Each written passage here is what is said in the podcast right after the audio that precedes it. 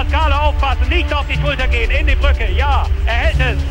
Das darf doch nicht wahr sein. Ringercast, der wöchentliche Podcast mit Malte Asmus in Zusammenarbeit mit dem Deutschen Ringerbund auf meinsportpodcast.de. Ringercast auf meinsportpodcast.de mit Malte Asmus und Benno Krieger. Hallo Benno. Hallo Malte. Ja, Benno, eigentlich wollten wir ja jetzt im Ringercast über sportliche Höchstleistung auf der Matte sprechen, denn die Halbfinalvorkämpfe um die deutsche Meisterschaft am Wochenende, die haben davon doch schon einiges geboten, sowohl beim 15 zu 10 der Red Devils Heilbronn gegen Mainz 88, als auch beim 13-13 zwischen Adelhausen und Burghausen. Trotzdem müssen wir, wenn wir nachher beim zweiten Kampf sind, auch über das Geschehen abseits der Matte sprechen. Es geht da um die witterungsbedingt verspätete Anreise der Burghausener, die Erlaubnis vom DRB später zum Wiegen zu erscheinen sein und die Wertung des Kampfes dann per Verwaltungsentscheid gegen den Adelhausen jetzt Einspruch erhoben hat. Aber bevor wir dazu kommen, bevor wir zum grünen Tisch kommen, schauen wir auf die Matte nach Heilbronn. Dort setzen sich die Red Devils wie schon in der regulären Saison wieder gegen Mainz durch. 15 zu 10 hieß es, wie gesagt, am Ende zur Freude der Gastgeber. Du warst vor Ort beim Kampf. Wie war dein Eindruck vom Kampf? Was hat letztlich dann auch ja diesen Sieg möglich gemacht für die Heilbronner? Also mein erster Eindruck von dem Kampf war erstmal, dass es ja so einen starken Kampf habe ich lange nicht mehr gesehen, weil es war sehr, sehr spannend gewesen und wir hatten von den zehn Kämpfen gab es nur zwei Stück, die nicht über die vollen sechs Minuten gingen und auch diese beiden Kämpfe gingen über fünf Minuten 40. Das heißt, den, den Zuschauern wurde erstmal sehr, sehr viel Ringkampfsport geboten und eigentlich, das ist genau das, was die Leute im Halbfinale eben auch erwarten. Wenn wir auf die Aufstellung schauen, dann sind die Red Devils Heilbronn hier eigentlich Risiko gegangen denn sie haben sich dafür entschieden, Taimuras Friev eine Gewichtsklasse weiter oben einzusetzen, nämlich im Halbschwergewicht.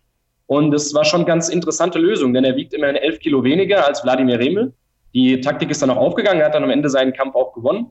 Und ähm, die andere Sache, die Heilbronn gemacht hat, ist Bekir Shahin im 57 Kilogramm im freien Stil einzusetzen, weil man sich hier erhofft hat, dass er besser standhalten kann als Levan Metrevili gegen den Mainzer Siegringer Ahmed Peker. Und was auch noch dazu kommt bei den Red Devils, sie haben an Christian Fetzer geglaubt und an ihm festgehalten und haben ihn wieder gegen äh, Yassin Jeter ringen lassen und nicht eben den Iraner Mohammad Papi. Das waren die Aufstellungsvarianten bei, bei Heilbronn und die Mainzer. Die haben sich natürlich im Gegensatz auch etwas überlegt.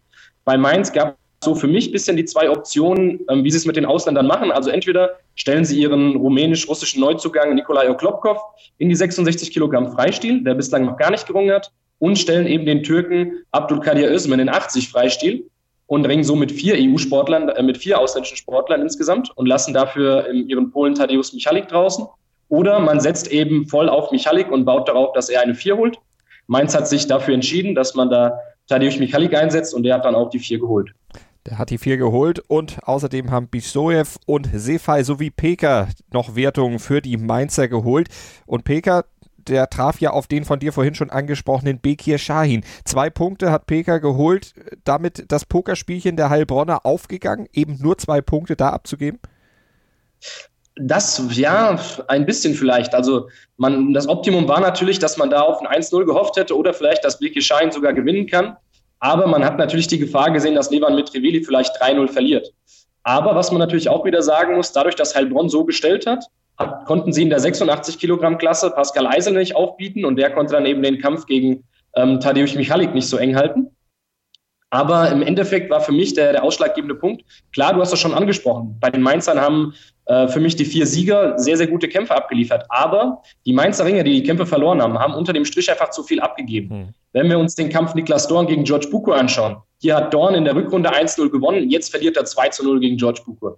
Dann eben Yassin Jeter gegen Christian Fetzer, der hat in der Hinrunde gegen Christian Fetzer 2-0 gewonnen und verliert jetzt 2-0. Das hatten sich die Mainzer natürlich anders vorgestellt. Und dann auch eben schon angesprochen, Taimuras Friev schlägt Wladimir Remel mit 2 zu 0. Klar, Friev ist Bronzemedaillengewinner der amtierenden Weltmeisterschaften, aber trotzdem muss Wladimir Remel da den Kampf einfach enger halten. Und das hat er nicht geschafft. Ebenso hat es auch Edgar Sever nicht geschafft, nur 1 zu 0 zu verlieren gegen Eduard Popp, obwohl er da in der ersten Hälfte relativ stark war. Und natürlich das größte Problem auf Mainzer Seite war der Kampf von äh, Can Bekir gegen Oleg Mozalin in der 80 Kilogramm Klasse im freien Stil weil hier haben wir mh, hm, eigentlich ganz klare Verhältnisse gesehen, schon vor dem Kampf. Also während der ersten Minute war es klar, Oleg Mozalin wird diesen Kampf gestalten, er wird angreifen und ähm, für den Mainzer Can Bekir geht es hier einfach nur darum, eine, ja, eine technisch überlegene Punktniederlage zu verhindern und einfach alle möglichen Angriffe abzuwehren. Nur war leider Can Bekir dabei ziemlich passiv gewesen und hat zwei Verwarnungen schon bekommen vom Kampfrichter. Und dann ging es in die letzte Minute und der Kampfrichter hat ihn ermahnt, wenn du noch einmal passiv bist, dann gibt es eine dritte Verwarnung. Und das war beim Stand von 5 zu 0.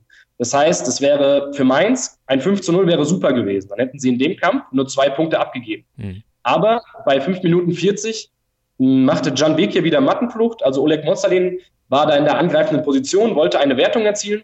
Und der Mainzer Bekir flüchtet wieder etwas von der Matte. Und das war in diesem Moment einfach sehr ungeschickt, weil es war 20 Sekunden vor Schluss. Und ähm, Can Bekir hat da einfach ja, eine, eine Dummheit sozusagen begonnen, weil wenn er in dem Moment die, den Punkt abgibt, die zwei Punkte, dann steht es 7 zu 0 für Oleg Mozalin. Vielleicht schafft Mozalin danach noch einen Durchdreher und erhöht auf 9 zu 0, aber auf alle Fälle hätte Can Bekir so keine 4 abgegeben, sondern nur eine 2 oder eine 3. Und am Ende war es dann eben wegen dieser Disqualifikation die vier. Eddie Pop hattest du angesprochen, 2-0 Punkte gegen Edgar Sever geholt. Wir hören mal rein in unser Interview vom Kollegen Ralf Schelinski mit Eddie Pop und der hat sich vor allen Dingen über die Stimmung in der Halle in Heilbronn sehr gefreut. So eine Kulisse, so eine Stimmung bei deinem Heimatverein, hast du das jemals vorgestellt, dass sowas hier abgehen kann? Ähm, nee, also natürlich, natürlich nicht. Ähm, ich sag mal, wo man diese ganze Geschichte auch gestartet hatte, beziehungsweise die Ambition dann hatte, auch immer wieder höher zu ringen. Ähm, dass das jetzt so entsteht und so, das war damals eigentlich noch nicht, noch nicht denkbar, aber äh, wie, wie es immer so ist, wenn Menschen einfach irgendwo Zeit investieren oder einfach Dinge geben, sich hingeben, ähm, kommt auch irgendwann was zurück und das ist so, denke ich, einfach ja, so, ein, so ein Naturgesetz, sage ich mal, was, was hier jetzt einmal zum Drang gekommen ist und ähm, ist etwas, was extrem schön ist und, und total ähm, genial, das einfach auch, auch jetzt zu erleben, erleben zu können. Eigentlich ähm, in dem Ort, wo man ja, aufgewachsen ist, eigentlich fünf Meter, 500 Meter von der, von der Halle weg, ähm, so, etwas, so etwas zu, ähm, zu haben, das zu realisieren, ist, ist tatsächlich jetzt erstmal, ähm, ja, da, da muss man manchmal nimmt man sowas Sachen gar nicht bewusst wahr. Ne? Ähm, und es ist auf jeden Fall, da, da ähm, das so zu verarbeiten, das braucht wahrscheinlich auch noch mal ein bisschen. Ja. Das 15-10 jetzt, äh, was bedeutet das fürs Finale? Chance da, oder? Ähm, also ich denke ich denk durchaus, 15-10 ist ein guter, guter Stand, also eine gute Basis, auf die wir nächste Woche auch aufbauen können. Ähm, es wird mit Sicherheit nochmal noch mal wirklich ein, ein, enges Ding. Also ich denke, wir dürfen da nicht ähm, zu zufrieden sein, sondern es wird mit Sicherheit nochmal noch mal schwierig. Ja.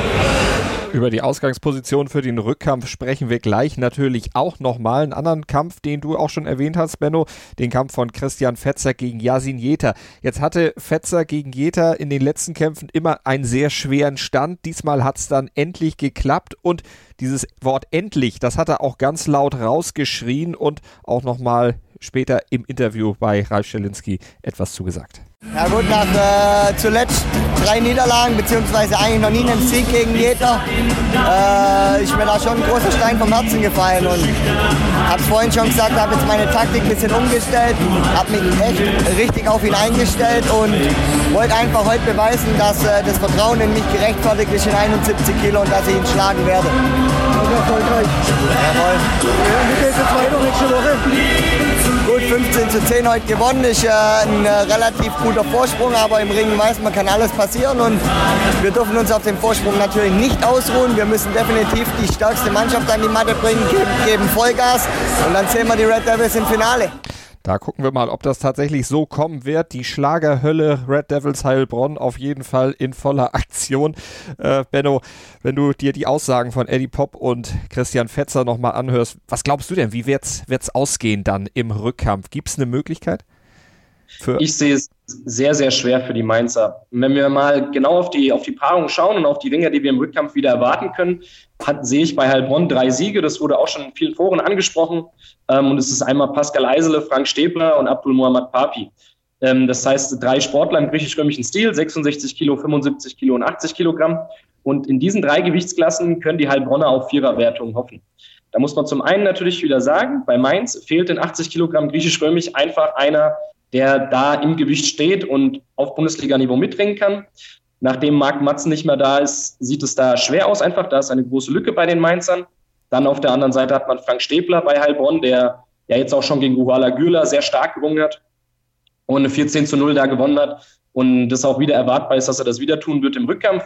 Und mit äh, Abdul Muhammad Papi hat man dann noch einen starken Iraner. Und da, wenn die Mainzer dann sozusagen zwölf Punkten nochmal hinterherlaufen müssen, sehe ich sehr, sehr schwer. Die einzige Chance, die Mainz hat, ist natürlich alles in die Waagschale werfen, wie, ähm, wie sie es natürlich dann machen wollen, wie sie auch den, den Rückstand ähm, wieder hinbiegen wollen. Da müssen sie natürlich jetzt probieren, ein paar Sachen umzustellen. Tim Müller wäre da eine Option in 71 Kilogramm Freistil. Der hat ja jetzt über die Weihnachtszeit viel Zeit gehabt. Der könnte abtrainieren. Das wäre eine Möglichkeit. Und äh, meiner Meinung nach braucht Mainz Nikolai Klopkov in 61 Kilogramm Freistil und Abdul Kadir Özmen in 86 Kilogramm Freistil, weil die beiden dort die Kämpfe vielleicht gewinnen können oder enger gestalten können.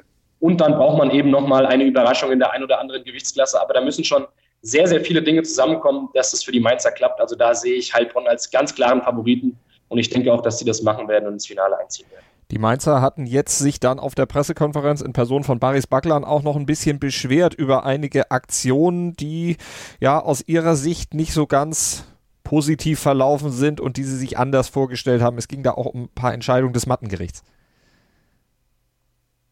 Magst du da noch mal was zu sagen? Sorry, ja, ja, klar. Ich dachte, du spielst jetzt das von Barisch ein. Alles sorry, gut, sorry. nein, nein. Okay. Ähm, ja, auf jeden Fall, da hast du vollkommen recht. Es ging sehr turbulent zu. In erster Linie, was den Mainzer natürlich nicht gepasst hat, war die Disqualifikation von Jan Bekir, weil sie eben sehr spät gekommen ist. Es gibt äh, ein ungeschriebenes Gesetz sozusagen beim Ringen. Das heißt, in der letzten Minute oder vor allem in der letzten halben Minute des Kampfes sollen die Ringer den Kampf auf der Matte entscheiden.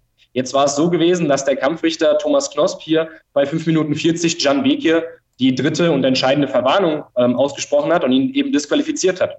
Auf der anderen Seite hätten sich die Mainzer das gerne auch im Kampf von 75 Kilogramm Freistil gewünscht zwischen Kamal Malikov und Timo Bischoyev, weil hier war es auch ähnlich. Malikov hat nur verteidigt, hat aber eben nicht so viele Verwarnungen bekommen. Jetzt kann man natürlich darüber streiten, welcher dieser beiden Ringer passiver war. Ob jetzt Can Beki auf Mainzer Seite da passiver war oder Kamal Malikov passiver war. Was aber ganz klar ist, ist, dass Can Beke eben offensichtlich ermahnt wurde vom Kampfrichter und trotzdem Mattenflucht begangen hat in der letzten ähm, Minute. Und dann kann man diese Entscheidung meiner Meinung nach verstehen, dass es hier diese Qualifikation gegeben wird. Und natürlich den vielleicht größten Tumult gab es ähm, am letzten Kampf zwischen Frank Stäbler und äh, Rugo Alagüler, wo dann am Ende der Mainzer Trainer David Bicinashvili auch die rote Karte bekommen hat. Wie kam es aus deiner Sicht zu dieser Aktion und zu dieser roten Karte? Also der Kampf war relativ eng gewesen. Die, die ersten anderthalb Minuten, die ersten zwei Minuten waren sehr eng. Und die Mainzer haben ja natürlich genau darauf gehofft, weil sie haben die anderen Kämpfe von Frank Stäbler auch schon gesehen und haben gesehen, wenn man gegen Frank Stäbler Punkte holen will, dann muss man das am Anfang machen, vielleicht eine Unkonzentriertheit nutzen oder einfach voll Power die ersten zwei Minuten gehen, um dort eben Punkte zu holen, weil Stäbler ja immer in der zweiten ähm, Hälfte, in der zweiten Rundenhälfte stärker ist. So, das hat Ruhu Alagürla probiert.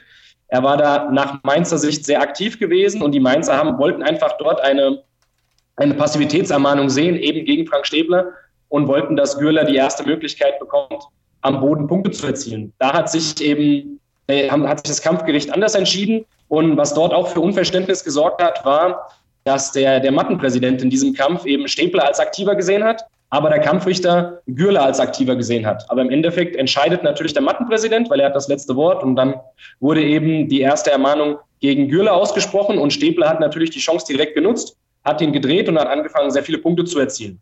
Dann ging es für Gürler nur noch darum, den Kampf eben, ähm, ja, die Niederlage in Grenzen zu halten und nicht 4 zu 0 zu verlieren. Dann kam es zu der Situation, eben ganz kurz vor Schluss, drei, vier Sekunden vor Schluss, wo Stäbler am Boden die Möglichkeit hatte, Ruala Gürler zu heben oder zu drehen. So, dann sind die Mainzer hingegangen und haben den Würfel geworfen in dem Moment, wo Stäbler kurz davor war, Ruhala Gürler auszuheben. Klar, die Intention des Würfelwurfs in ex exakt diesem Moment war, den Frank Stäbler dort eben aus der Fassung zu bringen, dass er diese Wertung nicht durchführen kann. Aber im Normalfall ähm, muss eigentlich der Kampf weiterlaufen, wenn der Würfel geworfen wird, wenn eine Aktion gerade besteht. Der Kampfrichter allerdings hat diese Aktion in diesem Moment unterbrochen. Und das war sozusagen schon mal ein Fehler, weil in, in dem Moment konnte Stäbler die Wertung nicht mehr durchführen und ähm, der Kampfrichter ist hingegangen zum Mattenpräsidenten und hat hier diskutiert, was jetzt, ähm, was jetzt passieren soll. Fakt ist, dass danach Ruhu Alagürla selber als Ringer gesagt hat, er möchte die Challenge nicht und deswegen wurde dann die Challenge wieder zurückgenommen. Allerdings hat das dem Kampfgericht nicht gefallen, dass ähm, ja sozusagen die Mainzer da die die Challenge geworfen haben und wieder zurückgenommen haben, eben, dass das alles so, so schnell passiert ist, äh, wie auch immer. Und dann ähm, wurde eben David Bicinashvili an die, an die Matte zitiert, an den, an den Kampfrichtertisch und hat ähm, und wurde dann halt äh, wurde dann halt gesagt, ja, weil sie den Würfel wieder zurückgenommen haben, kriegen sie jetzt die gelbe Karte sozusagen, weil das halt dem, dem Kampfgericht so, so in der Art und Weise nicht gepasst hat, weil eben deswegen der, die Situation unterbrochen wurde. Aber wie gesagt, der Fehler liegt in diesem Moment eigentlich beim Kampfrichter, weil er den Kampf unterbrochen hat in einer Situation, wo er ihn nicht hätte unterbrechen sollen. Dann kommt natürlich, viele Sachen kommen dann zusammen in dem Fall. David Bicinashvili, muss man verstehen, war in dieser Situation sehr verärgert. Erstens, weil nicht er selbst den Würfel geworfen hat, sondern sein Co-Trainer Steven Krumpholz. Und das heißt, es war, er wurde schon mal für etwas ähm, sozusagen ja, es wurde ihm etwas angekreidet, was er selber nicht begangen hatte. Das, aber er musste natürlich sich verteidigen, weil er der Cheftrainer ist. Und natürlich die zweite Sache, es liefen viele Kämpfe sehr unglücklich für die Mainz an diesem Abend, wie schon gesagt, auch von Dia Jeta gegen Fetzer zum Beispiel oder Can Beke gegen Oleg Mozalin. Und dann kommen eben sehr viele Sachen zusammen und David Bicinashvili hat eben dann sich beschwert, warum er jetzt die gelbe Karte bekommt und ähm, hat dann eben nicht aufgehört und hat dann eben im Anschluss daran die gelb-rote Karte bekommen. Das ist jetzt natürlich für Mainz auch ein, ja, ein, ein, sehr negativer Ausgang des Ganzen, weil jetzt kann es natürlich sein, dass David Bicinashvili fehlt im Rückkampf. Davon ist auszugehen, dass er nicht auf der Trainerecke sitzen darf und die Mannschaft nicht coachen darf. Er hat zwar gegen diese Entscheidung Beschwerde eingelegt, aber ich glaube nicht, dass der Deutsche Ringerbund da seine Entscheidung zurücknehmen wird. Also nicht die einzige Beschwerde des Wochenendes. Über die nächste kommen wir gleich noch und sprechen dann darüber. Nach einer kurzen Pause vorher hören wir aber noch Baris Baglan, der die Chancen zum Rückkampf oder vom Rückkampf dann nochmal einschätzt. 15 zu 10 ähm, werden wir probieren, bei uns ähm, in unserem Wohnzimmer das äh, Ding zu drehen. Ähm, das sind wir, glaube ich, auch unserer Fanbase, unseren Supportern schuldig, die uns auch heute wieder haben. Vielen Dank dafür, ähm, aber auch äh, Respekt und ähm, alles ähm, wird sich zeigen kommende Woche ähm, in Heilbronn. Wir werden drüber berichten, natürlich hier im Ringercast auf meinsportpodcast.de und wir berichten gleich auch noch über das Duell zwischen Adelhausen und Burghausen und über die Umstände dieses Kampfes gleich hier im Ringercast auf meinsportpodcast.de. Hey, Malte Asmus von meinsportpodcast.de hier. Ab März geht's weiter mit unseren 100 Fußballlegenden. Staffel 4 bereits. Freut euch auf Zlatan Ibrahimovic, Michel Platini, Cesar Luis Minotti, Paolo Maldini, um nur mal vier zu nennen. Und bis wir mit der vierten Staffel kommen, hört doch einfach noch mal rein in die bisherigen drei Staffeln.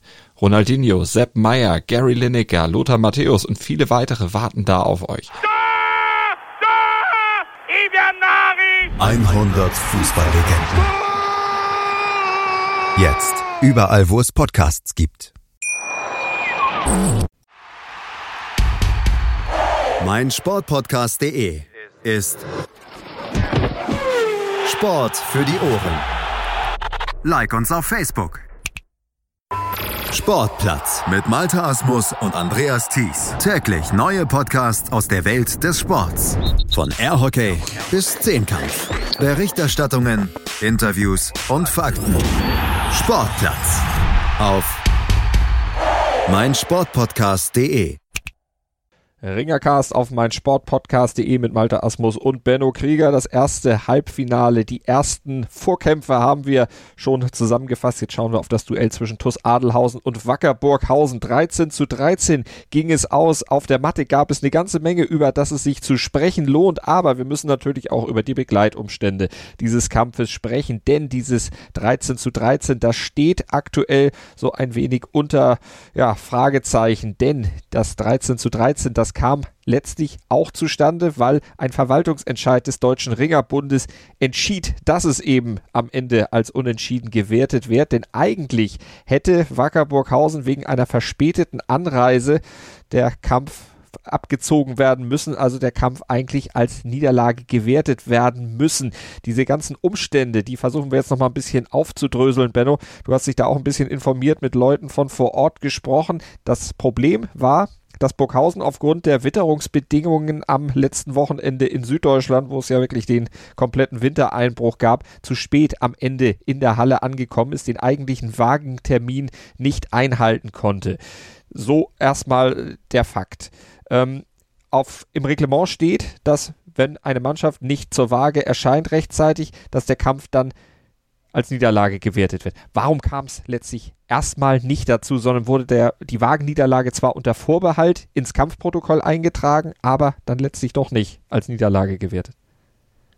Genau, du sprichst es an. Also die, bei der ganzen Situation muss man wissen, ist schon richtig, es gab sehr, sehr viel Schnee. Burghausen ist am Samstag ähm, früh losgefahren und hat eben schon nach den ersten 50 Kilometern, also das ist die Aussage des DRB, äh, Kontakt mit dem DRB-Vizepräsidenten Ralf Diener aufgenommen und hat eben gesagt, dass man jetzt bereits für die ersten 50 Kilometer fast drei Stunden gebraucht hat. So, jetzt liegt natürlich Adelhausen im kompletten Südwesten Deutschlands und Burghausen im kompletten Südosten. Da muss man einmal quer durchs Land fahren. Das dauert natürlich sehr lange.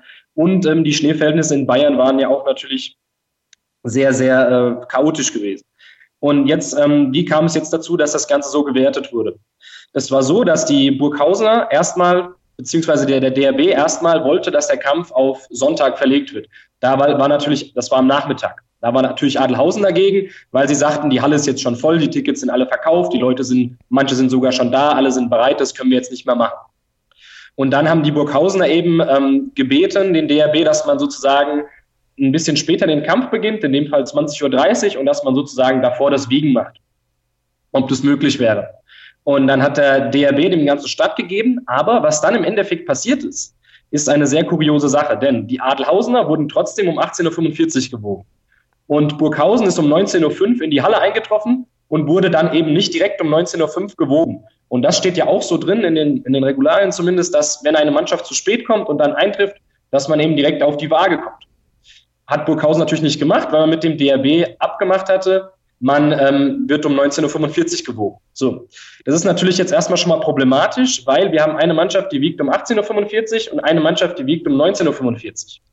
Jetzt ist der Vorteil für Burghausen, dass sie mehr Zeit haben, Gewicht zu machen. Wenn wir auf die Mannschaft schauen, dann wurde das auch genutzt. Wenn wir uns zum Beispiel Andreas Meyer anschauen, der auf die 61 Kilogramm abgekocht hat, er hat sicherlich nochmal diese diese halbe Stunde oder diese Stunde da nochmal nutzen können. Auf der anderen Seite kann man auch sagen, äh, es könnte auch ein Nachteil für Burghausen entstehen, denn die Adelhausener haben sozusagen mehr Zeit, können sich ausruhen und einige Ringer, die bei Adelhausen Gewicht gemacht haben, können diese Zeit wieder nutzen, um eben Nahrung zu sich zu nehmen, um mehr zu trinken, um halt eben dann im Kampf fitter zu sein. Also das ist eine Entscheidung, die ja halt keine, keine Gerechtigkeit sozusagen bringt, weil eine Mannschaft nach der anderen gebogen wird. Soweit jetzt erstmal der Sachverhalt und das, was uns bekannt ist, denn das Ganze ist ja aktuell ein schwebendes Verfahren. Wir haben natürlich sowohl bei Adelhausen nachgefragt, eine Reaktion zu kriegen. Wir haben auch beim Deutschen Ringerbund nachgefragt, was die denn jetzt zu diesem Verwaltungsentscheid noch sagen, wie sie ihn begründen. Aber da Adelhausen nach dem Kampf auf der Matte dann gegen diesen Verwaltungsentscheid Einspruch eingelegt hat, ist es ein schwebendes Verfahren, zu dem beide Beteiligten natürlich aktuell nichts sagen können. Das können sie dann hoffentlich in der nächsten Woche, denn es soll was ich gehört habe, in dieser Woche noch vor dem Rückkampf natürlich eine Entscheidung fallen, damit man dann am Wochenende auch mit entsprechender Sicherheit in den Rückkampf gehen kann. Benno, wenn wir jetzt allerdings nochmal auf die Kritik, die natürlich gekommen ist, an diesem Verwaltungsentscheid eingehen. Etwas hast du ja schon gesagt, was als Kritikpunkt von Adelhausener Seite angeführt wird. Hast es ja auch schon entkräftet durch äh, ein Gegenbeispiel. Es gibt ja noch mehr, was äh, letztlich von Kritikerseite dann angeführt wird, was nicht so ganz verstanden wird. Ähm, vor allen Dingen auch die Tatsache, dass ja äh, Adelhausen nicht mehr reagieren konnte auf die Aufstellung der Burghausener. Genau, ja, also man, man sagt zum Beispiel, es gibt ähm, äh, andere Beispiele auch aus dieser Saison, zum Beispiel der 8. Dezember, wo Aue gegen Burghausen gerungen hat und die Auer zu spät gekommen sind und der Kampf dann eben 40-0 gewertet wurde. Der DRB wiederum beruft sich darauf und sagt, ja, Adelhausen war in einer ähnlichen Situation gewesen, nämlich im Viertelfinale, als sie nach Witten gefahren sind war es auch nicht sicher, ob sie pünktlich kommen oder nicht. Und der DRB hat auch zugesichert, dass man den Kampfbeginn beziehungsweise hier verlegen kann. Das, das Schlimmste ist einfach, dass eben die Waage nicht zum selben Zeitpunkt äh, durchgeführt wurde, weil, wie du es halt sagst, da kann die eine Mannschaft nicht auf die, auf die Athleten der anderen reagieren. Und beziehungsweise Burghausen könnte in dem Moment auch sehen, ah, okay, auch wenn sie die Wiegeliste von Adelhausen nicht sehen, könnten mhm. sie sehen, ah, okay, zum Beispiel Kotbashi Balit ist nicht in der Halle, dann wissen sie, der und der wird nicht ringen und könnten noch einmal etwas umstellen. Jetzt ist natürlich auch die Sache, wie geht das Ganze aus? Man muss natürlich auch den, den Deutschen Ringerbund in dem Moment ein Stück weit verstehen, dass sie kein 40 zu 0 in diesem, in diesem Fall geben wollen. Warum nicht? Weil wir uns hier im Halbfinale um die deutsche Mannschaftsmeisterschaft befinden. Und wenn man eben hier einen Kampf 40 zu 0 werten lässt, dann ist der finanzielle Schaden, der für den, für den betroffenen Verein entsteht, natürlich viel höher, als wenn man das in einem normalen Rundenkampf macht. Warum? Weil die Burghausener haben natürlich wie jeder andere Verein auch Sponsorenverträge mit ihren Partnern abgeschlossen, die natürlich sagen, bei einem Finaleinzug gibt's nochmal mehr Geld. Bei einem Gewinn der deutschen Meisterschaft gibt's so und so viel mehr Geld. So.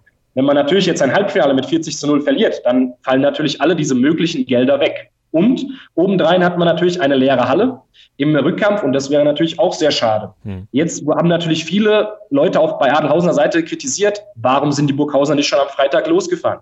Viele Vereine machen das so, dass sie, wenn es eben eine lange Anreise gibt, das hat damals zum Beispiel der Luckenwalder SC noch immer gemacht oder auch der KSV Köllerbach, ähm, dass man eben irgendwo übernachtet, sich gemeinsam als Team eine Jugendherberge mietet, ein Hostel mietet, ein Hotel mietet, wie auch immer, und dort eben schon von Freitag auf Samstag schläft, sich noch eine Halle holt und dort dann samstags morgens trainiert und dann eben frisch ausgeschlafen zum Kampf fährt. Warum hat das Burghausen nicht gemacht? Jetzt ist natürlich ähm, Wahrscheinlich ist es so, dass mit Tomasz Lödins, mit Magomed Murat Gaziev und Cengiz Han Erdogan hat man drei Ringer gehabt, die eben aus dem Ausland gekommen sind und wahrscheinlich für diesen Kampf, also zumindest sicher Tomasz Lödins, eingeflogen wurden. Jetzt war es mit hoher Wahrscheinlichkeit so, dass man diese Flüge von diesen drei Sportlern am Freitagabend wahrscheinlich gehabt hat oder am Freitag tagsüber und die ausländischen Sportler eben freitags noch nicht da waren. Das hat natürlich verhindert, dass Burghausen eben schon am Freitag losfahren konnte. Und ja, es ist ein, auf jeden Fall ein Thema, was sehr, sehr viel Streitstoff bietet. Wir sehen es in allen sozialen Medien egal ob auf Facebook, im Ringertreff-Forum oder in diversen WhatsApp-Gruppen, da wird bis heute noch heftig diskutiert. Und diskutiert wird natürlich auch aktuell dann noch im Rechtsausschuss. Da wird das ganze Thema ja auch ja, verhandelt und dann irgendwann auch eine Entscheidung getroffen. Wann die genau getroffen wird, das kann ich zum jetzigen Zeitpunkt noch nicht sagen. Ein Termin wurde noch nicht bekannt gegeben, also da wird man wahrscheinlich gerade noch beraten. Aber du sagst es vorhin, man kann ja nicht reagieren auf die Aufstellung. Man kann vor allen Dingen auch nicht verhindern, dass der Gegner noch Gewicht macht, äh, wie viel Gewicht kann man denn noch in einer halben Stunde oder in einer Stunde machen? Mm, also es ist wahrscheinlich sind es, das ist schwer zu sagen. Das hängt natürlich wieder vom Sportler ab. Ähm, ich habe selber leider nie Gewicht gemacht, deswegen kann ich das aus eigener Erfahrung nicht ganz genau sagen. Aber ich denke mal schon, dass man da ähm, in den entscheidenden Momenten vielleicht nochmal durch, äh, ja, durch viele Schweißjacken, durch eben dann nochmal Bewegung vielleicht nochmal so 200 Gramm machen mhm. kann. Und das kann am Ende eben schon, wie gesagt, entscheidend sein, weil die Ringer wissen das selber. Die letzten Gramm sind immer die schwersten. Mhm. Und wenn man gerade für die letzten Gramm dann noch mal ein bisschen mehr Zeit hat oder das ein bisschen angenehmer gestalten kann, dann kann das schon natürlich ein Vorteil sein für den Sportler. Also dann warten wir mal ab, welche Entscheidung dann fällt. Ich hoffe, in der nächsten Woche können wir dann auch mit Vertretern des Deutschen Ringerbundes zur Begründung dieses dann gefällten Urteils dann auch nochmal sprechen. Jetzt lass uns über das sportliche Geschehen auf der Matte sprechen, denn das hat ja auch einiges geboten. Am Ende ein 13 zu 13, das ja wem mehr nutzt. Auf jeden Fall, wem es mehr nutzt, ich würde sagen, vielleicht ein Tick für Burghausen. Aber wir schauen uns das Ganze mal ähm, von Anfang an, denn der, der Kampfverlauf war ja schon sehr, sehr interessant gewesen. Adelhausen geht ja mit 13 zu 0 in Führung und gewinnt vier Kämpfe und dann gewinnt Burghausen sechs. Jetzt schauen wir erstmal, wie das Ganze dazu gekommen ist. Denn die Burghausener haben nämlich extra auch schon so ein bisschen aufgestellt und haben damit äh, gerechnet, dass sie die ersten Kämpfe verlieren. Ich will jetzt erstmal erklären, wie Adelhausen überhaupt so in Führung gehen konnte. Burghausen hat nämlich mit Mansur Dakiev und Andreas Meyer schon zwei minus zwei Sportler eben in den ersten, in den unteren Gewichtsklassen eingesetzt und hier eben schon mal einkalkuliert, dass man hier 4 zu 0 verliert. Und dazu kommt dann auch noch der Kampf in der 130 Kilogramm Klasse im griechisch-römischen Stil. Burghausen hat hier einfach keinen Sportler, der in 130 Kilogramm volles Gewicht hat.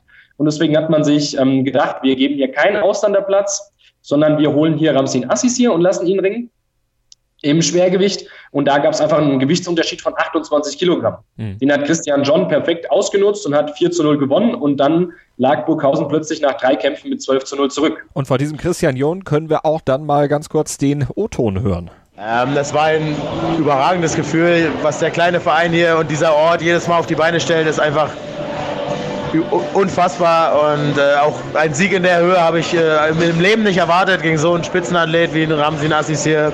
Also ich war wirklich beeindruckt und die Stimmung war wieder mal Weltklasse. Ja, Weltklasse auch sein Kampf. Wie würdest du es einschätzen?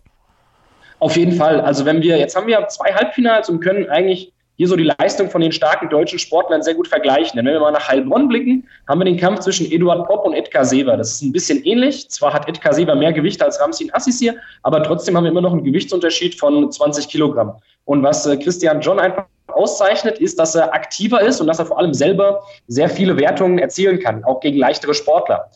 Es war jetzt, er hat eine Viererwertung zum Beispiel auch erzielt gegen Ramsin Assisi und insgesamt eben fünf Zweierwertungen und hat so technisch überlegen gewonnen. Und das ist etwas, was äh, ich zum Beispiel bei Edgar, bei, ähm, bei Eduard Popp oft vermisse. Also deswegen kann man schon sagen, dass äh, Christian John hier sehr, sehr stark gerungen hat und da eben das Optimum rausgeholt hat für sein Team, indem er da gegen Ramsin Assisi mit 4 zu 0 gewonnen hat. Wie ging es weiter dann auf der Matte? Genau, dann schauen wir auf die Kämpfe, die Burghausen eben ähm, gewinnen konnte. Hier spielt erstmal eine Rolle, dass man zum ersten Mal Tomasz Lödins verpflichtet hat, den Ungarn. Und der ist wirklich äh, erstaunlich. Also der hat die ganze Saison nicht gerungen in der Bundesliga, hat nur in Ungarn sozusagen trainiert und war nach der Weltmeisterschaft auch enttäuscht, weil er nicht Weltmeister werden konnte, sondern nur die Silbermedaille gewonnen hat eigentlich viele Anzeichen, die dafür sprechen, dass der Sportler vielleicht mit einer etwas schlechteren Form nach Deutschland reisen könnte, weil er eben nicht mehr so viel trainiert hat, weil er einfach enttäuscht ist nach dem, nach dem verlorenen WM-Finale, was wir bei vielen Sportlern sehen. Nicht aber bei Thomas Schlödins, der ist gekommen, von vorne weg direkt marschiert und hat mit Roland Schwarz ja auch um, ähm, einen starken Ringer gehabt, der auch in der deutschen Nationalmannschaft ist und hat dort drei wichtige Punkte für Burghausen geholt. Also das ähm, auf jeden Fall eine, eine sehr gute Leistung für den SV Wacker Burghausen. Dazu kommt dann auch noch der Sieg von Matthias Masch, der es geschafft hat, mit Daniel Janicic einen starken Kroaten zu besiegen, was man vorher vielleicht auch nicht so hätte erwarten können. Und das war auch nochmal was sehr, sehr Wichtiges für den SV Wacker Burghausen. Ebenso wie der Sieg von Benjamin Seschkin gegen Georg Hart, der 1 zu 0 gewonnen hat in dem deutsch-deutschen Duell, was sehr eng war. Dann kamen die letzten beiden Kämpfe und da hat wiederum Adelhausen ähm, etwas stärker gerungen, beim, wenn wir auf den Kampf von Stefan Brunner gegen Magomed Murat Gaziev schauen. Denn Stefan Brunner, der war im Viertelfinale noch verletzt gewesen. Und ähm, ja, da hatten die Adelhausen auch schon Schlimmeres befürchtet, dass er vielleicht nicht hundertprozentig fit wird. Bis zum Halbfinale doch, das war ganz anders. Denn Stefan Brunner, der hat es super, super geschafft, gegen Magomed Murat Gaziev hier auch gegen einen Weltklasse-Athleten gerungen und insgesamt nur zwei Mannschaftspunkte abgegeben. Und das war am Ende der ausschlaggebende Punkt dafür, dass ähm, Adelhausen das Duell gegen Burghausen nicht verloren hat. Und um nochmal auf die Ausgangsposition dann für den Rückkampf am Wochenende zu kommen, äh, wenn es jetzt tatsächlich 13-13 bleibt. Gehen wir mal davon aus, dass also dieses Unentschieden Bestand haben wird und beide Mannschaften mit diesem Ergebnis dann in Burghausen auf die Matte gehen. Du hattest vorhin schon gesagt, nützt vielleicht Burghausen ein bisschen mehr. Äh, wo machst du es dran fest? Genau, also es ist ganz, ganz eng. Wenn, wenn dann sind es auch nur einige Prozent, die ich hier Burghausen ähm, vorne sehe. Wir müssen erstmal sagen, dass Burghausen eher einen Sieg braucht im Rückkampf als Adelhausen. Also sprich, wenn der Rückkampf wieder unentschieden ausgehen würde, dann ähm, sieht es Stand jetzt besser für Adelhausen aus, weil sie im Hinkampf drei Kämpfe mit der maximalen Mannschaftspunktzahl von 4 zu 0 gewinnen konnten, während Burghausen nur einen Kampf mit 4 zu 0 gewinnen konnte. So, warum, wo sind jetzt die Vorteile für Burghausen? Schauen wir uns das mal an. Ramsin Assisir wird wahrscheinlich eine Vierer, einen Vier holen für Burghausen, weil bei Adelhausen ja Peter Oehler im Viertelfinale schmerzhaft ausgefallen ist. Und man kann dann noch auf Kakabe Kubeshti zurückgreifen und könnte den Russen in der 75 Kilogramm Klasse im freien Stil einsetzen. Der wäre noch mal stärker als Magomed Murat Gaziev und da hätte man im letzten Kampf einen Sportler, der eine Vier holen kann. Und das ist meiner Meinung nach entscheidend in so einem, in einem engen Playoff-Kampf bedeutet es sehr, sehr viel, wenn man einfach als letzten Sportler einen hat, auf den man sich zu 100 Prozent verlassen kann. Das wäre Kakabe Kubeshti, vorausgesetzt, wenn er hier die 6, 7 Kilo abkocht und in 75 Kilogramm steht. Ein anderer, andere beiden Sportler, auf die man sich wieder verlassen könnte, wäre Tomasz Lödins und Cengiz-Han Erdogan. Weil hier ist es einfach für Adelhausen sehr schwer, Sportler dagegen zu stellen, die da mithalten können. Lödins könnte wieder eine 3 holen gegen Roland Schwarz und Cengiz-Han Erdogan könnte gegen egal wen eine 3 oder eine 4 holen. Die einzige Möglichkeit, die ich hier sehe beim TUS Adelhausen, die wäre aber allerdings sehr riskant und auch unwahrscheinlich, ist, dass man Ali Umar Paschaev auf 71 Kilogramm Freistil abkochen lässt, was aber sehr schwer ist, denn der hat das Gewicht seit äh, Dezember 2017 nicht mehr gemacht und es ist fraglich, ob er das überhaupt schafft. Aber das wäre meiner Meinung nach der einzige Sportler, der hier gegen Cengiz Han Erdogan den Kampf etwas eng gestalten könnte. Vielleicht auch noch Alexander Semisorov. Da muss man aber sehen, wie fit der nach ähm, seiner Verletzung ist. Aber auf der anderen Seite muss man auch sagen, Adelhausen ist auf keinen Fall chancenlos, denn Wacker Burghausen wird aller Voraussicht nach ähm, ihr wichtigster Deutscher fehlen mit Matthias Masch. Das schmerzt natürlich. Matthias Marsch ist ja dafür bekannt, dass er wirklich brennt für den SV Wacker Burghausen. Das ist sein Leben, das Ring dort. Und er ist ja auch schon fast Trainer und Manager und alles da mit drin. Hat überall seine Finger im Spiel, meckert aber auch immer sehr viel und ist sehr viel am Reklamieren. Schon beim Viertelfinale gegen Köllerbach war das so. Und jetzt hat er eben im Halbfinale wegen Reklamieren die gelb-rote Karte bekommen. Und aller Voraussicht nach, wenn sich da nichts mehr an der Entscheidung des DRB ändert, dann ist Matthias Marsch für den Rückkampf gesperrt. Und das ist ein Sportler, der natürlich ähm, im SV Wacker Burghausen da noch fehlt. Wenn wir dann nochmal zurückgehen auf die Adelhausener Seite, ähm, müsste auf jeden Fall ein Sportler abkochen bei Adelhausen, also dass man irgendwo nochmal einen, einen schwereren Sportler abnehmen lässt, um eben nochmal stärker zu stehen. Meiner Meinung nach wäre hier ein Kandidat dafür William Hart, der ja beim SV Germania Weingarten damals sehr oft äh, 86 Kilo Freistil gerungen hat. Und wenn der das schafft, also er hat jetzt auch über die Weihnachtszeit, wenn er dort nicht zu viel gegessen hat und ähm, gut auch auf Gewicht trainiert hat, dann könnte er die Möglichkeit haben, hier einen 86 Kilogramm Freistil abzukochen und dann dort Benjamin Seschkin vielleicht zu besiegen, falls es zu dem Kampf kommen sollte. Aber das sind natürlich jetzt alles nur Spielereien. Beide Mannschaften haben sehr viele Möglichkeiten, ihre Mannschaft aufzustellen. Und da sehen wir einfach mal, wie das dann am Ende ausgehen wird.